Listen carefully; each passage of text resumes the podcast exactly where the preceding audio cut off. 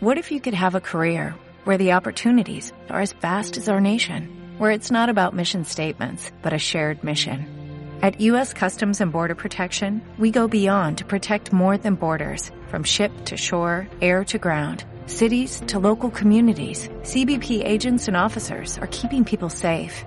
Join U.S. Customs and Border Protection and go beyond for something far greater than yourself. Learn more at cbp.gov/careers. Con aspecto de náufrago, el general Crawford desbloqueó la compuerta del refugio. Al abrirla, el sol lo cegó durante unos instantes. Cuando por fin recuperó la vista, pudo contemplar con sus propios ojos el horror que le había estado esperando fuera.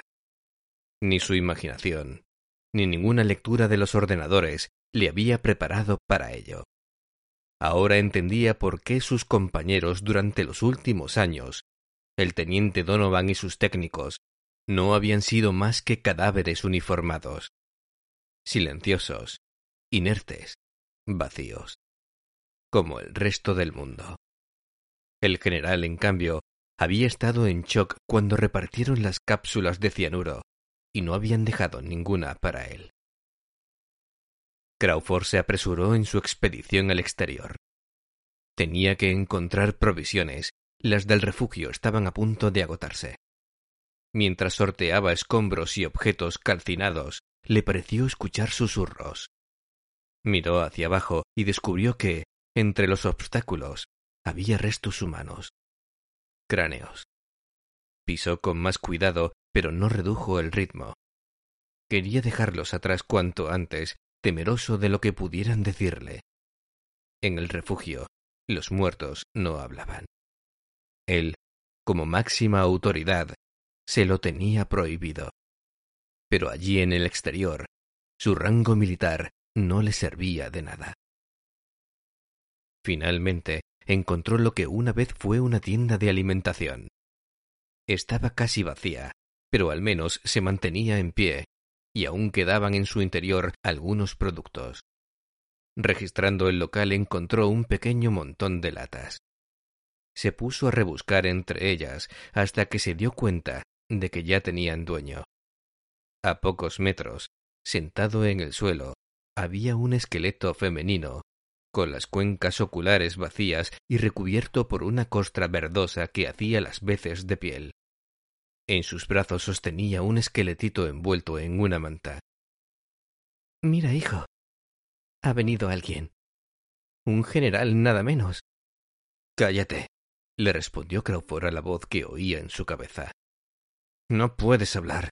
Estás muerta. No estás en posición de darme órdenes.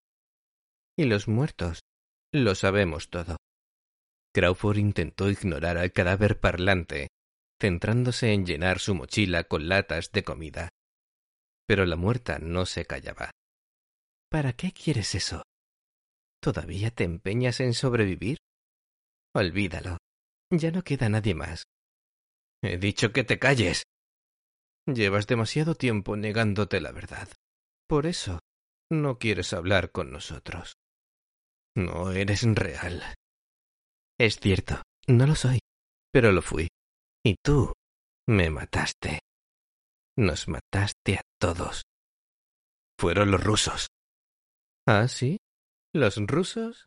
¿Quién ordenó lanzar las primeras bombas? ¿Quién se dejó llevar por sus delirios de grandeza pensando que sería un héroe para el presidente y para el mundo entero? Donovan me dijo que su dispositivo antirradar haría invisible el ataque. Habla con él.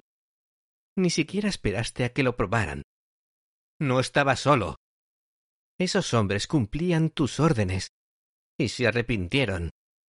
Crawford soltó la mochila y respiró hondo. Las palabras de la muerta empezaban a pesarle demasiado. ¿Crees que yo no? Llevo años viviendo con eso. Es lo que querían para mí. Es lo que merezco. Nada de lo que haga va a arreglar las cosas, solo me queda atormentarme por mis errores. ¿Y de qué te ha servido? Como ves, mi hijo necesita un padre. Podrías ser tú, general. ¿Por qué seguir sufriendo? Quédate con nosotros. Crawford conocía los peligros de estar expuesto a la radiación, pero consideró seriamente esa oferta. Aún no estaba preparado para decidir algo así. Abrió una lata y se sentó a comer junto a la madre y su hijo. Raviolis rellenos de carne. Llevaba años sin probarlos. Por primera vez en mucho tiempo, esbozó algo parecido a una sonrisa. Aquello fue un verdadero festín. Cuando terminó se quedó tan a gusto que se tumbó a echarse una siesta. Una larga y reparadora. Se puso todo lo cómodo que pudo en ese suelo lleno de escombros. Cerró los ojos y al fin hizo las paces con los muertos.